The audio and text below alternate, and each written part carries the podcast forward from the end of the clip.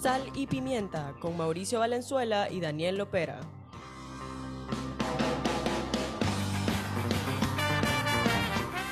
Muy buenas tardes a todas las personas que nos sintonizan a esta hora en su programa Sal y Pimienta, un programa para gente enfocada.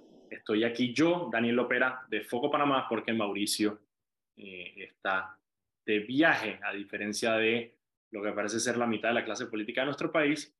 Mauricio eh, sí tiene visa y sí puede eh, salir del país, así que está en Estados Unidos en este momento. Eh, nos va a acompañar quizá mañana en el programa. Así que estoy yo. Recuerden que pueden seguirnos en arroba Foco Panamá en Instagram, Twitter, Facebook y TikTok y también pueden seguir todas las noticias del día en focopanamá.com. Este programa se transmite en vivo por el canal de YouTube de Foco Panamá. Queda ahí guardado, lo pueden escuchar cuando quieran y lo pueden también escuchar como podcast en Spotify. Hoy vamos a tener un excelente programa, vamos a tener dos invitados. En eh, nuestra primera invitada del día de hoy es Claudia Ramírez, ella es directora del el periódico La Prensa Gráfica en El Salvador. ¿Cómo estás, Claudia? Hola, Daniel, qué gusto saludarte, ¿cómo estás? Igualmente, qué bueno saber de ti. Y Aquí que andamos. Todavía, y, que, y, que, estás todavía trabajando y en la oficina. Y, me dio risa, también tengo visa, así que me pareció simpático. También tienes visa, tú también puedes viajar. bueno, de hecho, Tú, tuviste, tú tuviste una reunión con Anthony Blinken también, ¿viste? Esas cosas. Sí, mira, mira. Funciona la visa a veces. para que vean la diferencia entre la clase política, igual que tu fiscal. El fiscal de ustedes es el que no tiene visa. El fiscal, varios, el jefe de fracción de Nuevas Ideas, de la bancada, algunos ministros, varios diputados. Ah, ahí también, también estamos nutridos como ustedes de políticos sin visas. La razón por la cual invité a Claudia es porque esta semana ha habido bastante movimiento político en El Salvador. Eh, Nayib Bukele dio un discurso, supongo que es como el State of the Union, ¿no? Es como su discurso al Congreso anual. Así es, ajá, como una rendición de cuentas por el aniversario de su presidencia, el cuarto aniversario de su presidencia. El cumpleaños de su presidencia. Cuéntanos un poco de ese discurso. Eh, ha dado muchísimo de qué hablar, sobre todo por las medidas que prometió. Cuéntame un poco de eso. Mira, en realidad, eh, bueno, él dio un discurso bastante político, de alguna manera, en la que dijo que iba a dar tres anuncios importantes. Eh, básicamente lo que hizo es cambiar el mapa político del país, dando la orden de que se cambie o se modifique el número de eh, municipios que tiene El Salvador. El Salvador actualmente tiene 262 municipios, eh, lo que quiere decir que tiene 262 alcaldes, ¿verdad?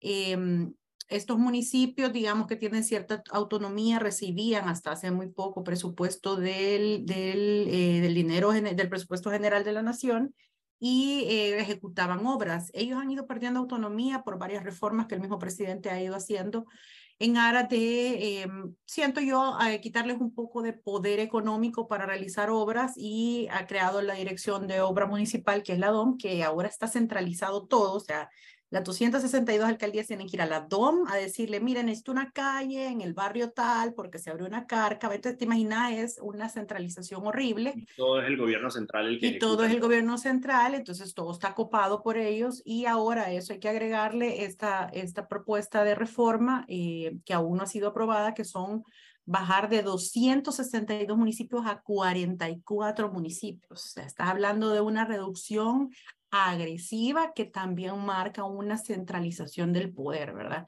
Em, luego la otra propuesta que también tiene que ver con el mapa político es que actualmente eh, la Asamblea Legislativa tiene 84 diputados y la propuesta de él es bajarla a 60. El discurso, digamos, tiene que ver con que eh, hay un gasto muy oneroso en la Asamblea, que son demasiados diputados y que al modificar em, las, eh, las alcaldías, pues también necesitas menos representatividad en la, en la, en la asamblea.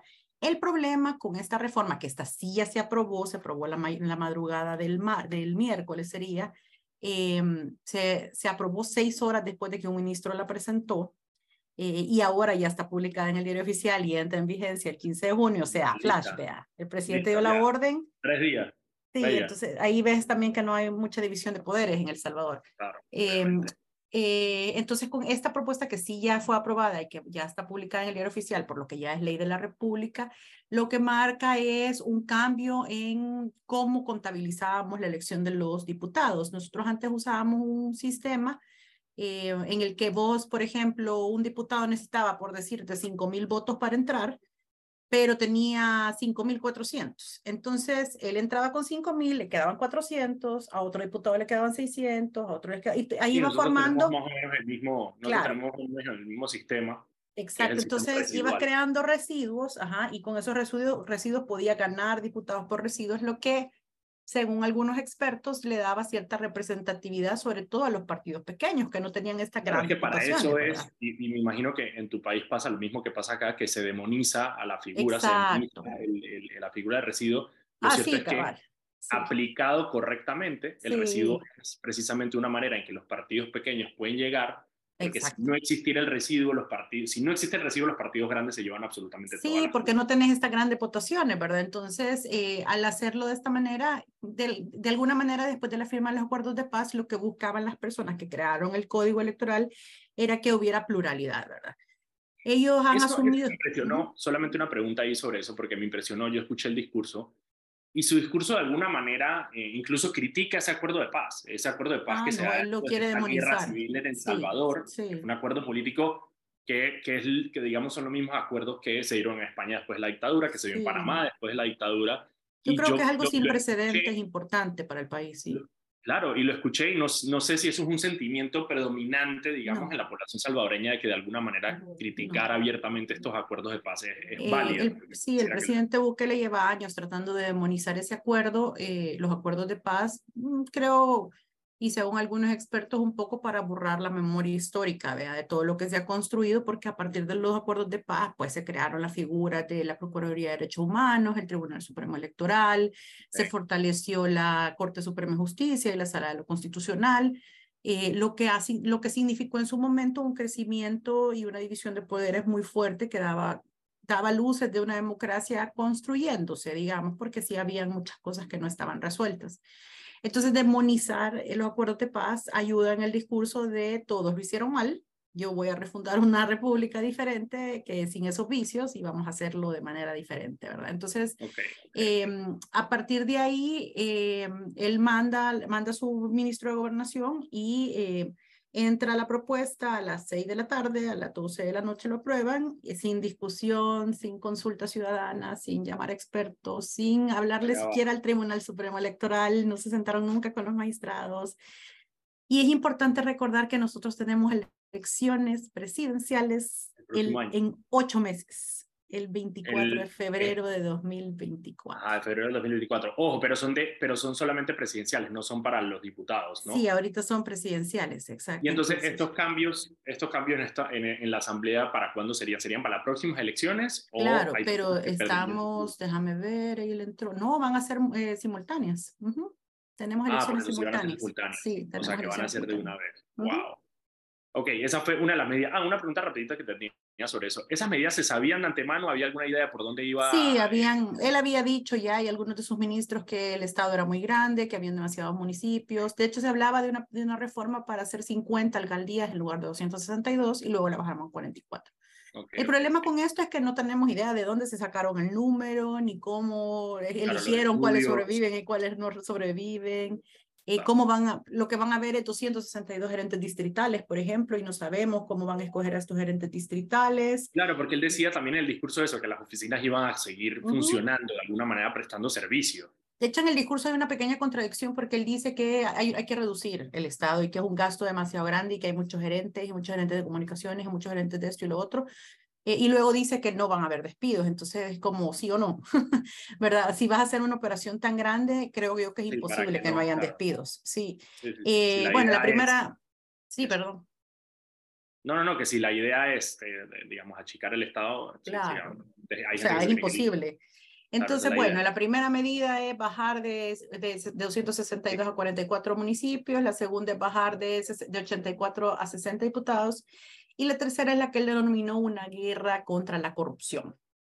Y en esta guerra contra la criminalidad, entonces ahora va contra la corrupción. Sí, entonces él em, básicamente eh, lo que hizo fue un operativo en vivo en el que le da la orden al fiscal general, que no depende directamente del presidente y no debería seguir las órdenes del presidente, pero bueno, en esta ocasión dice que su fiscal general no está en esta rendición de cuentas porque anda en un operativo para, para eh, hacer extinción de dominio a los bienes del expresidente de la República, quien firmó los acuerdos de paz, que es Alfredo Félix Cristiani. Eh, bueno, Cristiani tiene año y medio más o menos, hasta donde sabemos, de no estar en el país. Tenía, tiene un juicio abierto, él, a él siempre se le ha involucrado, primero sin, sin un proceso penal y ahora ya con un proceso en la muerte de los jesuitas eh, y sus dos colaboradoras en 1989, cuando fue la ofensiva final, que fue una etapa muy, muy, muy oscura para el país. Eh, eh, hubo un, un, grupo de militares que entró a la Universidad Centroamericana y mató a los seis jesuitas a sangre fría, sus dos colaboradoras. trató de hacer ver como que era la guerrilla lo que lo había matado y luego múltiples investigaciones determinaron que había sido el ejército. El ejército quiso decir que estas personas habían actuado por la libre, cuando sabemos que la cadena de mando de los militares es supremamente fuerte, ¿vea? Entonces la discusión siempre ha estado alrededor si el comandante general de la Fuerza Armada, que era el presidente Cristiano en ese tiempo, eh, participó no de la decisión de asesinar a los jesuitas, ¿verdad? Entonces, eh, hay una causa en España, aquí ya le abrieron una causa, eh, pero digamos, es una causa penal que no incluye... Pero esa es la razón, esa es la pregunta, esa es la razón por la cual Bukele, ¿ese fue el argumento que él usó para esto o qué argumento usó él? No, fíjate que ahí es donde la gente creo que no terminamos de entender la gravedad del asunto, independientemente de la culpabilidad o no del expresidente, el tema con este con esta persecución y esta extinción de dominio de los bienes del expresidente es que él no tenía una causa penal ni civil relacionada con enriquecimiento ilícito por el que le ejecutaran una extinción de dominio, ¿verdad? Entonces, como nadie nos, nos, ha explicado, lo único que dijo el fiscal en televisión es que él se iba a encargar ahora de abrirle una causa penal,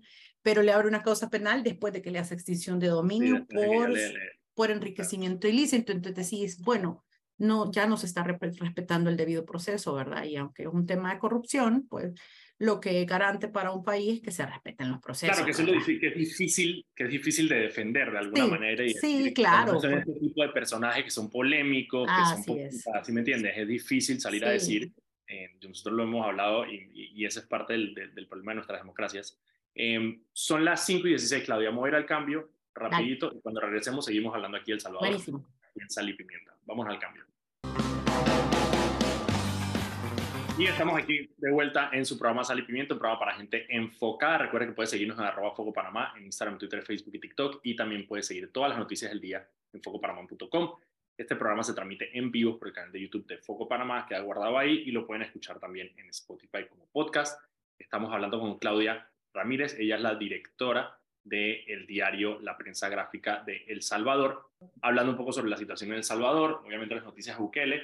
Yo solamente, y creo que obviamente estás consciente y lo sabes, de que Bukele es un presidente altamente popular, no solo en El Salvador, también en, en, otros países. Aquí en Panamá hay una discusión eterna que yo creo que es natural y, es, es eh, yo creo que pasa en muchos países de Latinoamérica, em, sobre el tema de la necesidad de un presidente como Nayib Bukele. Y yo creo, y, parte del análisis que hacemos nosotros aquí es que obviamente cuando tú ves este tipo de discursos como el, de, el que dio en la asamblea ayer, definitivamente resuena y sobre todo lo que resuena con las personas es la rapidez en la implementación de este tipo de medidas. Eh, Nayib Bukele obviamente controla el aparato estatal en su totalidad, tanto justicia como Congreso, como el Ejecutivo, como bueno, el fiscal.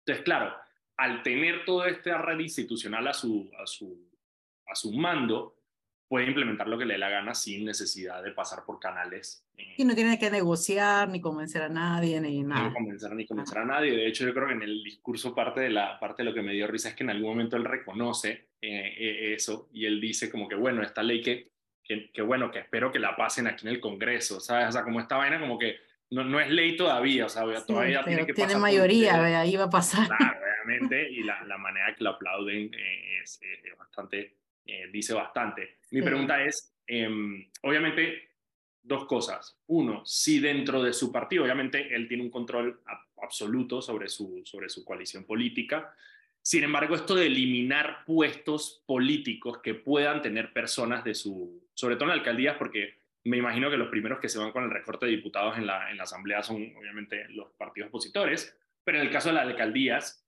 me imagino que él controla alguna de estas alcaldías o personas de su partido controlan una de estas alcaldías, si ha habido algún tipo de resistencia dentro de su partido por este tipo de medidas.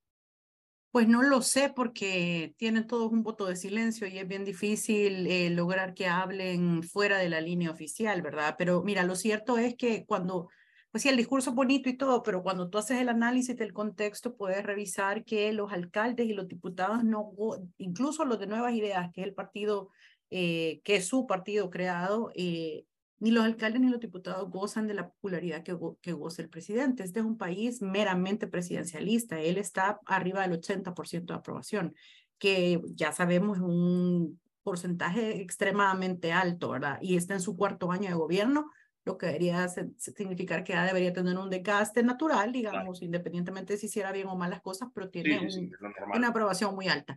No, no, no pasa lo mismo con sus diputados y sus alcaldes, porque los alcaldes perdieron mucho presupuesto con esto de la centralización de la Dirección de Obras Municipales y se han visto en aprietos para resolver problemas de, su zona, vea que es como su, circunscripción. Entonces la percepción que tiene mucha gente es que los alcaldes no han hecho el trabajo para, el que, para el que los eligieron y había una buena posibilidad, por ponerte aquí en, en, en San Salvador hay un municipio que se llama Mexicanos, que sacaron a un, a un alcalde que la gente consideraba medianamente bueno, pero en esta ola vea, de apoyar a todos los de Nuevas Ideas, pusieron a alguien de Nuevas Ideas que terminó siendo muy mal alcalde, y es claro que el anterior se iba a tratar de reelegir.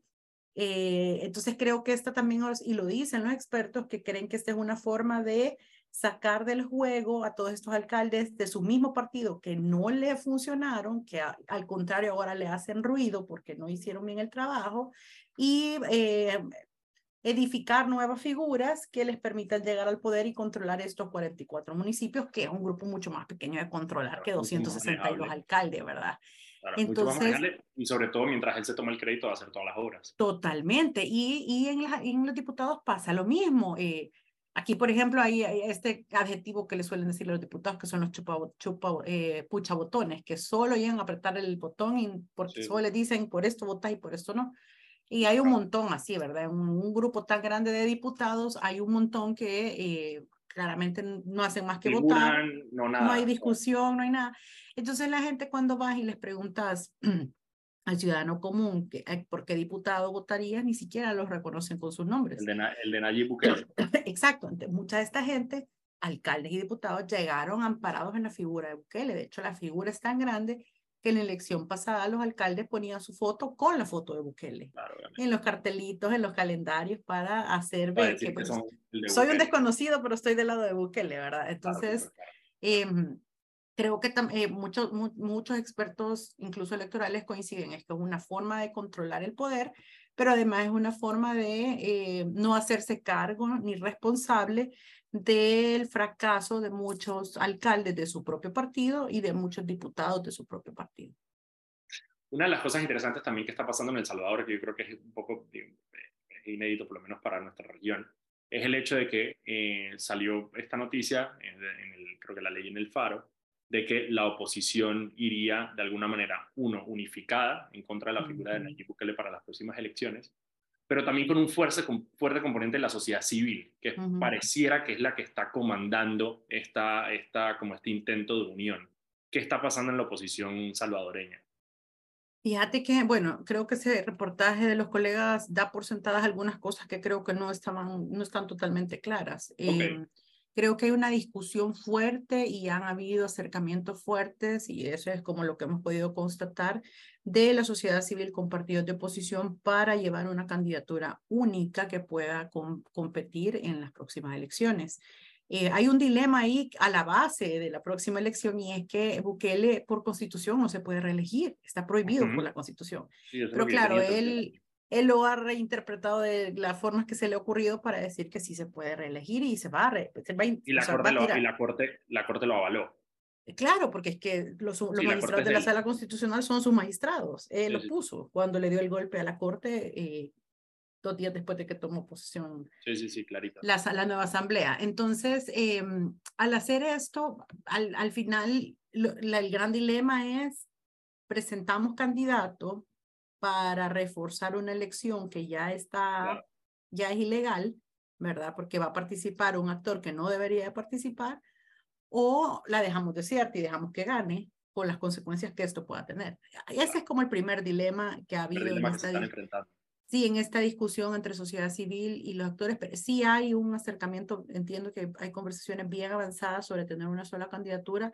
Entiendo que el impasse que tenían hasta antes de la publicación era quién iba a ser ese candidato, habían varios nombres en un país tan pequeño como este es bien difícil encontrar gente que no tenga ningún pasado político, ¿verdad? Y que no lo pueda relacionar con ninguno de los partidos a los que ahora ya, ya nadie, todos están demonizados, ¿verdad? Y básicamente desaparecidos. Entonces, em, e, entiendo que estaban en esa discusión eh, por establecer quiénes iban a ser los candidatos. Cuando salió el reportaje, eh, se aceleraron las cosas y ya presentaron una fórmula, que es un abogado eh, de arbitraje que, que es salvadoreño, que vive en Estados Unidos, y una, y una representante de la sociedad civil, que sería Medrano, que, que ha trabajado un montón en el tema de derechos humanos. Eh, pero creo que esa no es una discusión finita, tampoco creo que sea una fórmula finita. Ajá, eh, sí, ahí, no sé, em, creo que, que el, el, como que la, las las consecuencias de esta reunión se dijeron antes de que realmente existieran consecuencias o resultados. Y no sé cómo vaya a resultar eso en la negociación que estaban teniendo, ¿verdad? Porque si no, a pesar de que habían acercamientos, no tenían todavía tantos puntos en común, empezando por las candidaturas, ¿verdad? Claro. Así que sí es un escenario complejo, dado la cercanía de las próximas elecciones. Estamos a ocho meses. De hecho, la Asamblea hace apenas unos meses reformó eh, la ley electoral que prohibía hacer modificaciones a cualquier cosa que tuviera que ver con las elecciones un año antes de las elecciones. Eh, si esto no se hubiera reformado, el presidente Bukele no podría haber cambiado ni el número de diputados ni el número de alcaldes.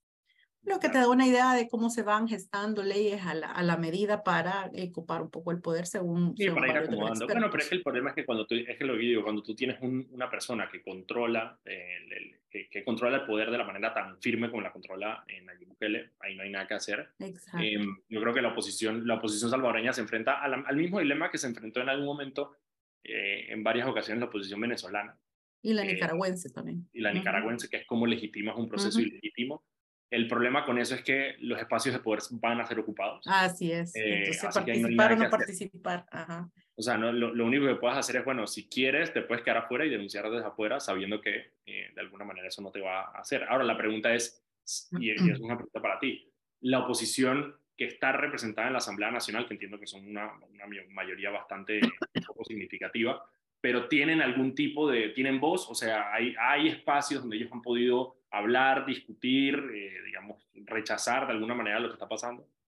Digamos que en el pleno le dan, le dan, le dan el micrófono y pueden hablar de algunas cosas, pero eh, como muy comedido, ¿verdad? Están como muy sesgados, se, se los saltan a veces, a veces no los dejan hablar.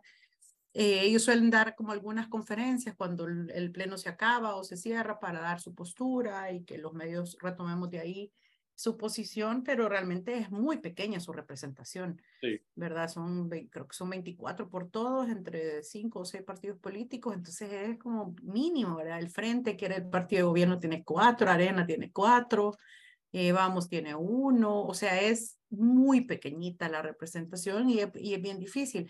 Por ejemplo, hay otros partidos como Gana y el PCN que tienen representación, pero están completamente alineados al gobierno. Entonces ya no, no puedes decir que son oposición. Sí, nada. Sí, son otra bancada de... de, de sí, sí, votan en sintonía con ellos. Entonces es bien complicado eh, decir que tienen voz porque aunque la tienen, resuena muy poco eh, así, para el nivel de injerencia que tienen. Y la última pregunta que te tengo, eh, Claudia, es a ver, porque parte de todo, esta, todo este eh, aparato comunicacional que tiene Yanay Bukele, que, que, es muy bueno, y solamente para contarte una anécdota, eh, cuando, cuando tienes acceso a focus groups acá en Panamá, en, en lugares semirurales eh, de la ciudad de Panamá, eh, cuando le preguntas a la gente por, por eh, o sea, top of mind, nombra un político, el nombre de Nayib Bukele sale bastante. Claro. Y sale, que es lo que más a mí me dio curiosidad, es que no es el presidente del Salvador, no es Bukele, es Nayib Bukele. Y están mega enterados de todo el tema, de las mochilas, de la entrega, de las becas, de la vaina, de esto, de la casa, de todo. Mi pregunta es, eh, con el tema de la, de, la guerra contra la criminalidad y las maras y, toda la gente que está en, la, en, las cárceles. Bueno, primero, obviamente salió un reporte esta semana sobre el tema de violaciones de derechos humanos eh, a los detenidos y me gustaría que nos contaras un poco sobre eso, pero lo otro es si es como lo pinta de alguna manera el gobierno de Bukele que en verdad ha generado un cambio en el estilo de vida de las personas y en la seguridad que sienten las personas cuando salen a la calle. Mira, voy a partir diciendo que la narrativa del gobierno es muy fuerte, muy, muy fuerte. Invierten miles, cientos de miles de dólares, eh, sobre todo en YouTube y en tema de publicidad para instalar su narrativa, ¿verdad? Dicho e, y, instalarla bajo su parámetro, bajo sus conceptos y bajo su regla, ¿verdad? Eh, si vos me preguntas si la criminalidad ha bajado en las comunidades, sí ha bajado, eso es real. Y claro, cuando tu problema en la comunidad ha sido que las pandillas no te dejaban en paz, no dejaban de rentear tu tienda, acosaban a tus hijos, y eso ha disminuido en un porcentaje bien grande, por supuesto que sentís que te han resuelto tu principal problema, ¿verdad? Entonces, eh, eso es, es un hecho. El tema es que hay que entender en su debida dimensión lo que eso hay, lo que lograr eso lo, ha implicado. Lo que, estás, lo que estás apostando a cambio. Sí, yo lo que siempre digo y lo que dicen algunos expertos es no deberíamos sacrificar nuestros derechos humanos y nuestras libertades en aras de que eh, se sienta que ese es el único camino para tener seguridad en este país, ¿verdad? Pero comprendo que eh, alguien que nunca se le hizo caso, porque los gobiernos anteriores hicieron muy poco o nada por recuperar las comunidades, eh, y llega alguien como sea, ¿verdad? Y, limpia, por supuesto que lo ve positivo. Lo que pasa que ahora lo que empieza a ocurrir es que la, la, la, redada fue tan grande que se llevaron a tu hijo y a tu primo, que no tiene nada que ver, y al vecino, y al hijo del de la tienda, y no saben dónde está y apareció golpeado o apareció muerto con golpes en el cuerpo. Entonces hay una ola creciente de abusos para justificar el tema de seguridad que creo yo no debería de existir, ¿verdad? Em, eso es lo que estás apostando. ajá, porque al final lo que decís es, sí, de acuerdo, está, está bien que limpiemos porque era urgente y necesario, pero en ese tema nos podemos ir en la colada todos, eh, porque el, proceso para delimitar quién es uno pandillero en la calle está en manos de policías que no están preparados y de militares que están todavía menos preparados. Entonces te pueden ver un tatuaje artístico y decir, mm, yo le veo cara de tatuaje de pandillero, vámonos. Tienen todo, el poder de la, tienen todo el poder del Ejecutivo para poder determinarlo. Y, y hay muchos reportes que indican que eh, les han puesto una cuota. O sea, algunos hablan de 20 diarios, algunos hablan de 50 diarios. Entonces, si al final peinaste la comunidad y estás por terminar el turno y no has capturado a nadie, pues vas a llevarte el primero que esté por enfrente, sea o no sea para cumplir la cuota. Y eso es muy peligroso. Y por lo último, eh, Claudia, antes de despedirnos, em, el estado de la libertad de expresión. ¿Cómo has sentido tú? Eh, ¿Cómo se sienten ustedes como periodistas en el, Salvador haciendo su trabajo? Mira, tendríamos que, podríamos hablar un montón, pero te lo resumo en cuatro ítems. Eh, uno, hay una cantidad enorme de reserva de información eh, sobre proyectos gubernamentales, compras eh, y, nueva, y nuevos proyectos en los que no puedes saber, por ejemplo, ni cuántas vacunas se compraron para el COVID. Eh, no podés acceder a ninguna institución de gobierno, ni hacer fotos, ni drones, ni nada, si no tenés un permiso especial y si lo pedís no te lo dan.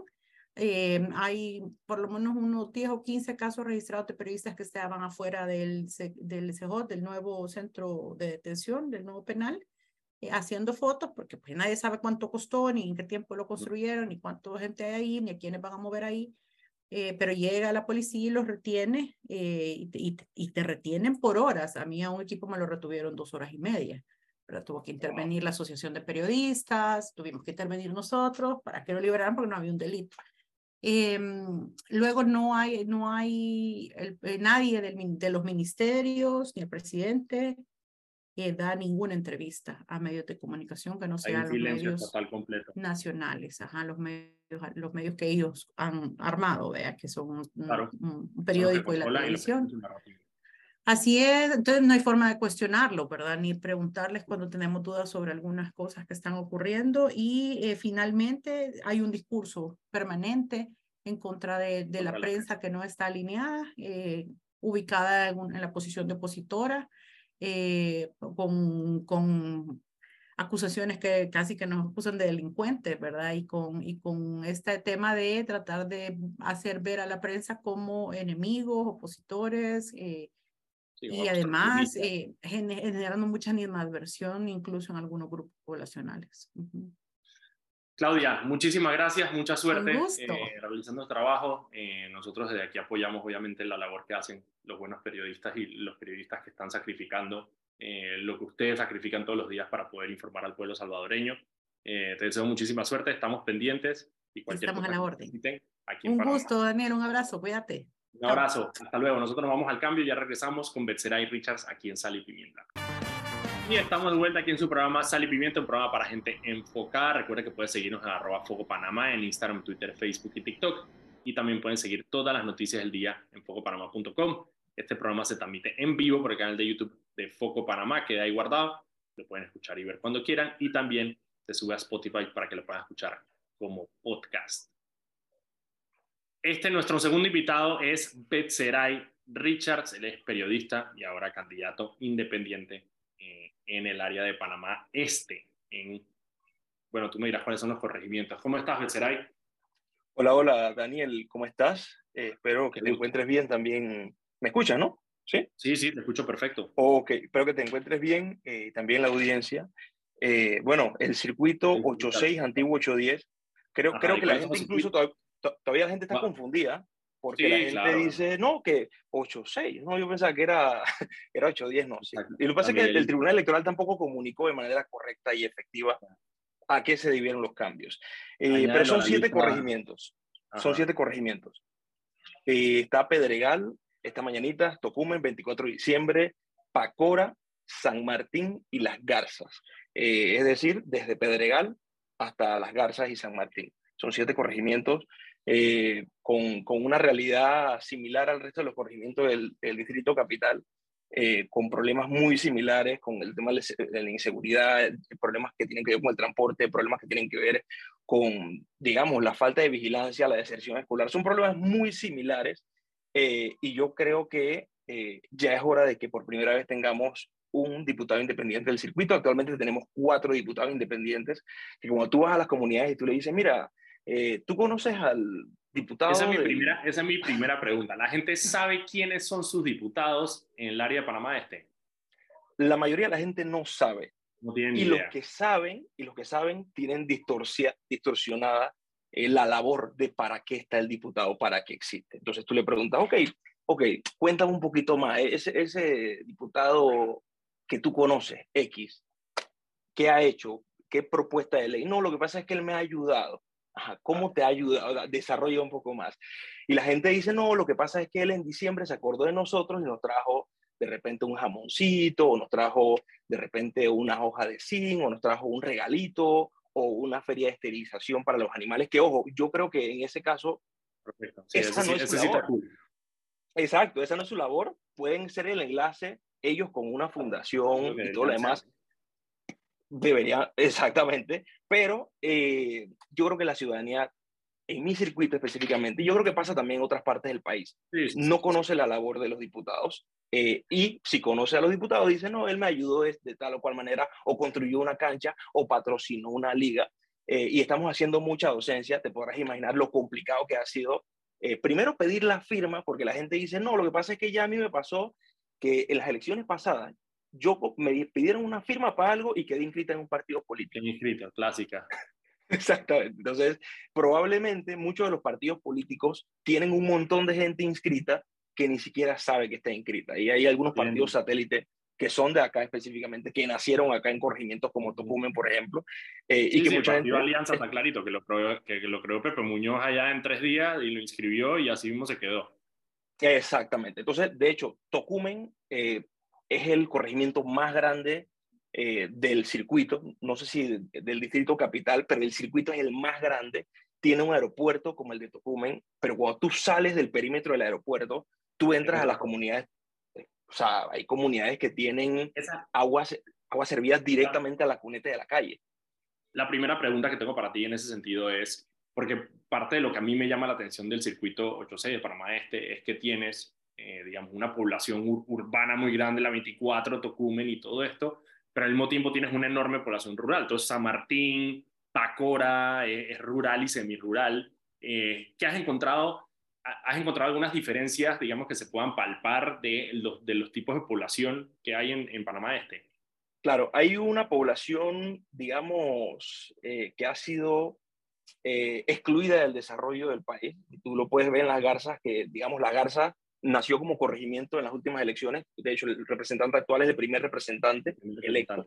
Eh, pero las garzas nació a través de una serie de asentamientos informales que también no fueron, o sea, son informales, no fueron establecidos de una manera de orden, en orden. Por lo tanto, hay un montón de comunidades que ya tienen casas con más de 10 o 15 años, pero no tienen agua potable, no tienen acceso a carretera, no tienen escuelas, entonces tenemos un montón de niños que tienen que salir, por ejemplo, te menciono el caso de las garzas porque es el, más nuevo, un montón de niños que tienen que salir de las garzas hasta Tocumen, hasta la 24, entonces hay niños contradictoriamente en Tocumen y la 24 de diciembre que se quedan sin cupo y que entonces los papás tienen que mandar niños de Tocumen a Pedregal o a Juan Díaz, o claro. A San Miguelito, o por ejemplo yo que soy de Pedregal, o sea, yo soy del corregimiento de Pedregal orgullosamente, y yo tuve que ir al Remón Cantera, a Paitilla, porque no había cupo.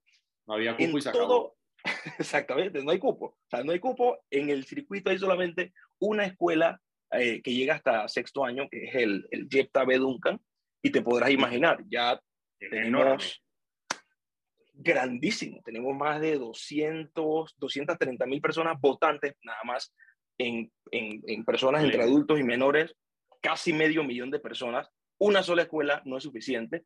Eh, entonces, cuando yo voy a las comunidades, yo me encuentro con esa realidad, pero también, aparte de la parte rural, tenemos una parte muy urbana, como por ejemplo tú entras acá a la siesta, que son barriadas que ya tienen 20, 25 años, pero que las promotoras ya se fueron y el Estado, por supuesto, ese es un problema nunca, nunca entró. Voy, a, ir al cambio rapidito, pues son las 5 y 46, pero sí vamos a hablar de vivienda porque, claro, el, Panamá está teniendo una explosión de vivienda en los últimos años y quiero que me cuentes un poco en tu caminar qué es lo que has visto al respecto. Son las 5 y 46, vamos a un cambio aquí en Sal y Pimienta y ya regresamos con Becerra de Richards. Y estamos de vuelta aquí en su programa Sal y Pimienta, un programa para gente enfocada Estoy aquí yo, Daniel Opera de Foco Panamá. Recuerda que pueden seguirnos a arroba Foco Panamá en Instagram, Twitter, Facebook y TikTok. Y también pueden seguir todas las noticias del día en focopanamá.com. Este programa se transmite en vivo por el canal de YouTube de Foco Panamá. Queda ahí guardado para que lo puedan ver cuando quieran. Y también lo pueden escuchar en Spotify. Estamos hablando hoy con Betseray Richards. Él es periodista eh, y está corriendo como candidato independiente eh, en el circuito 8-6 Panamá Este. Eh, tú, si no me equivoco, tú eres, el, tú eres el, candidato a diputado con más firmas a nivel nacional, ¿no? Correcto, a nivel nacional hemos logrado eso a pulmón, ya estamos cerca de las 20.000 firmas individuales. Hay que decir que eh, yo formo parte de una nómina, estoy con Yarelis Gómez. En conjunto también tenemos la mayor cantidad de firmas a nivel nacional, incluso por encima de, de, otros candidatos, como por ejemplo Zuley Rodríguez, que en San Miguelito para diputada no ha llegado a esa cifra. Eh, y también tenemos eh, más firmas eh, que para, por ejemplo, candidatos a la alcaldía capital como, como Luis Casís, por ejemplo. Nosotros tenemos más firmas que, que, él. ha sido a pulmón, no ha sido fácil, pero, pero la gente ha confiado en la propuesta y seguimos caminando, que es lo más importante. ¿Qué, qué te hizo antes de que, de que entremos más un poco más en el circuito? tú, digo, tuviste una carrera en la, en la televisión como periodista, eras un periodista eh, de lo que llaman un periodista de calle, o sea, tú estabas constantemente en la calle haciendo tus reportajes. ¿Qué, ¿Qué, fue lo que te llamó, qué fue lo que te llamó a, dar este paso a, a, ser candidato a diputado?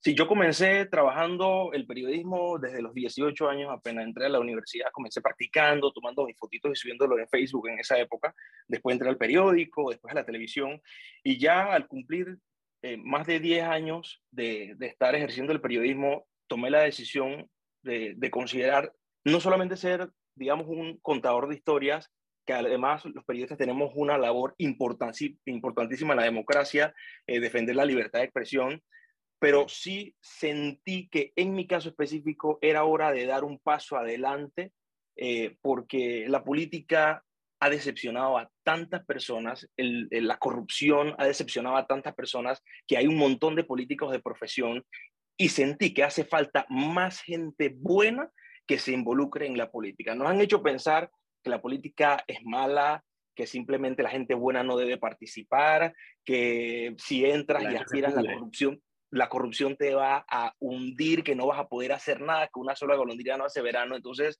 yo estaba dudoso de postularme hasta que se dieron las protestas eh, de, julio del año pasado.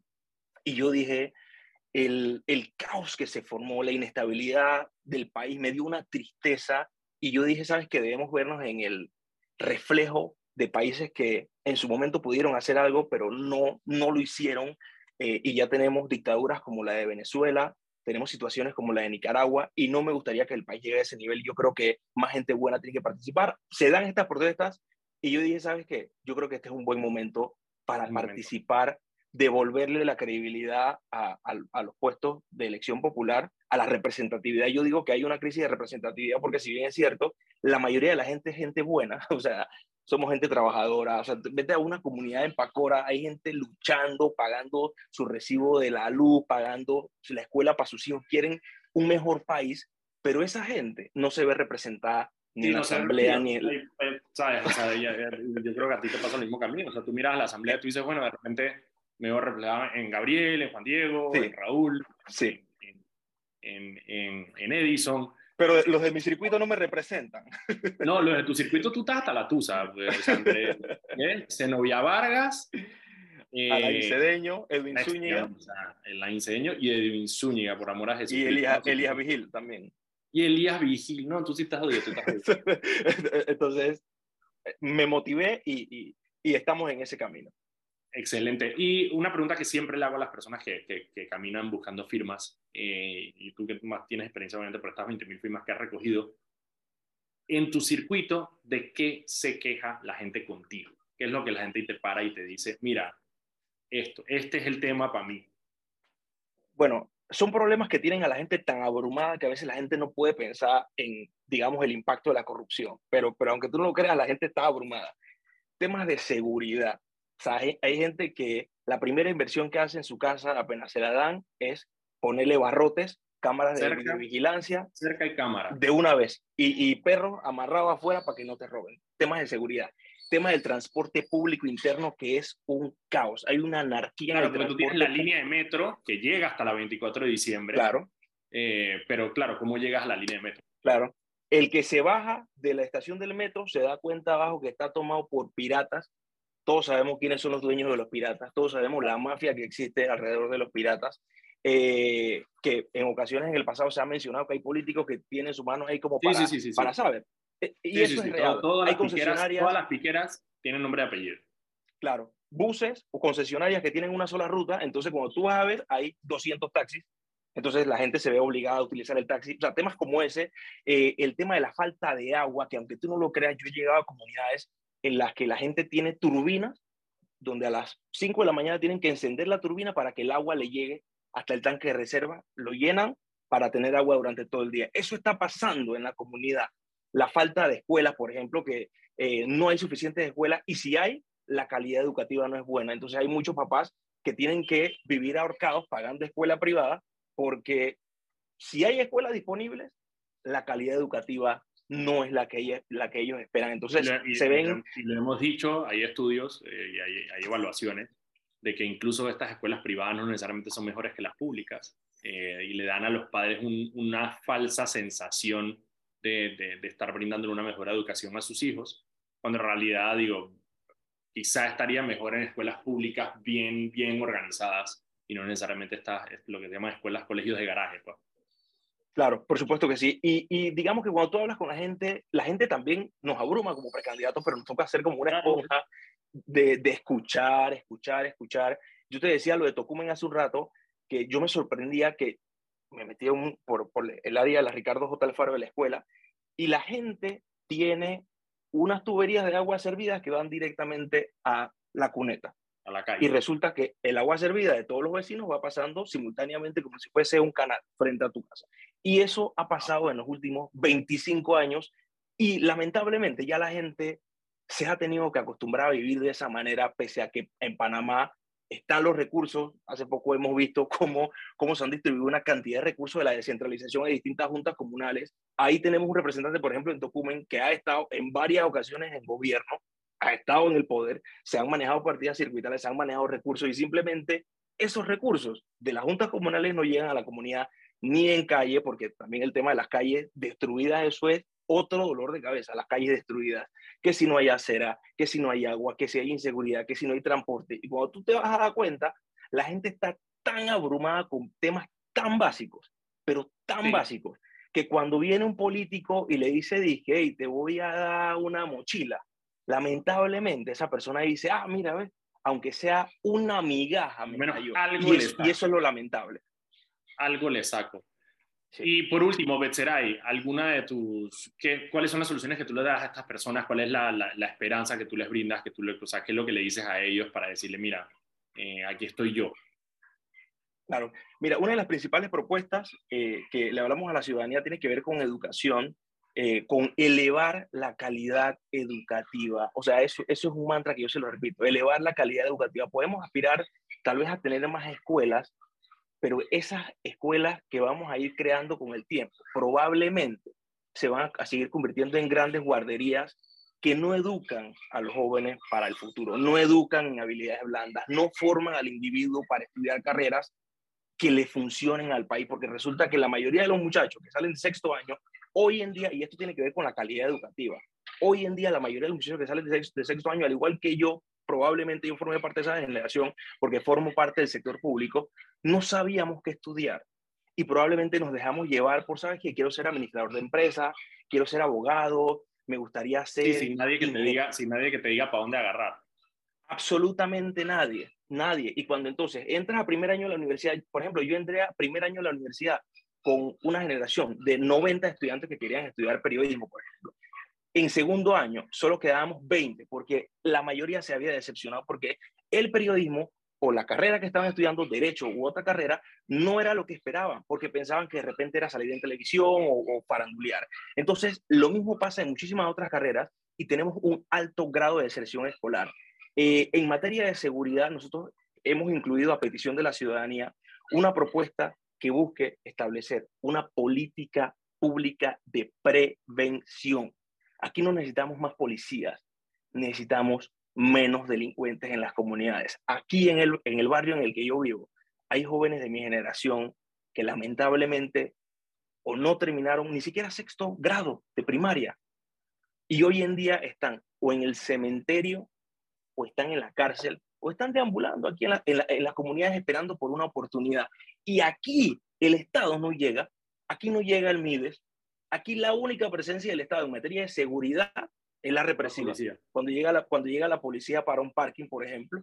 Pero esos jóvenes, esos jóvenes que están en riesgo social, en, Panamá pareciera, bueno, están, hay un montón de leyes que tienen que ver con, con seguridad, pero cuando hablamos de seguridad vemos la inversión en armas, vemos la inversión en uniformes, vemos la inversión en chaleco, vemos la inversión en cámaras de videovigilancia. Pero ¿qué estamos haciendo? ¿Qué se está legislando? ¿Cuál es la política pública para disminuir una política pública que tenga continuidad en los próximos gobiernos, porque ha, pasado que un gobierno implementa una, eh, un programa y, simplemente llega el otro. Exactamente, y lo acaba. Y yo creo que seguridad y educación son dos herramientas en las que le voy a meter fuerza hay muchas más eh, que tienen que ver con transparencia y lucha contra la corrupción, pero que en el camino nosotros vamos a irlo haciendo con, la nueva Cámara Independiente. Lo principal es tratar de resolver los problemas mm, quizás más importantes de la población mientras estás analizando el marco y el contexto en las cosas que se dan. Betzeray, tus redes para que la gente que te quiera seguir te pueda seguir. Sí, en Instagram, TikTok, eh, Twitter, arroba Betzeray TV, en Facebook, Betzeray Richards hace poco hemos estado subiendo mucho contenido de parte de lo que vamos a estar haciendo. Ya estamos en, el periodo en el que estamos en la recta final de la recolección de firmas, así que ahí me pueden escribir en las redes sociales si no has firmado todavía y vives en el circuito o si conoces a un pasiero, mándale el Instagram y le fírmale a Betseray para que tengamos un diputado independiente. Búsquelo como Betseray Richard. Muchísimas gracias, Betseray. Nosotros nos vemos mañana aquí en Sal y Pimienta. Hasta luego. Esto fue Sal y Pimienta con Mauricio Valenzuela y Daniel Lopera.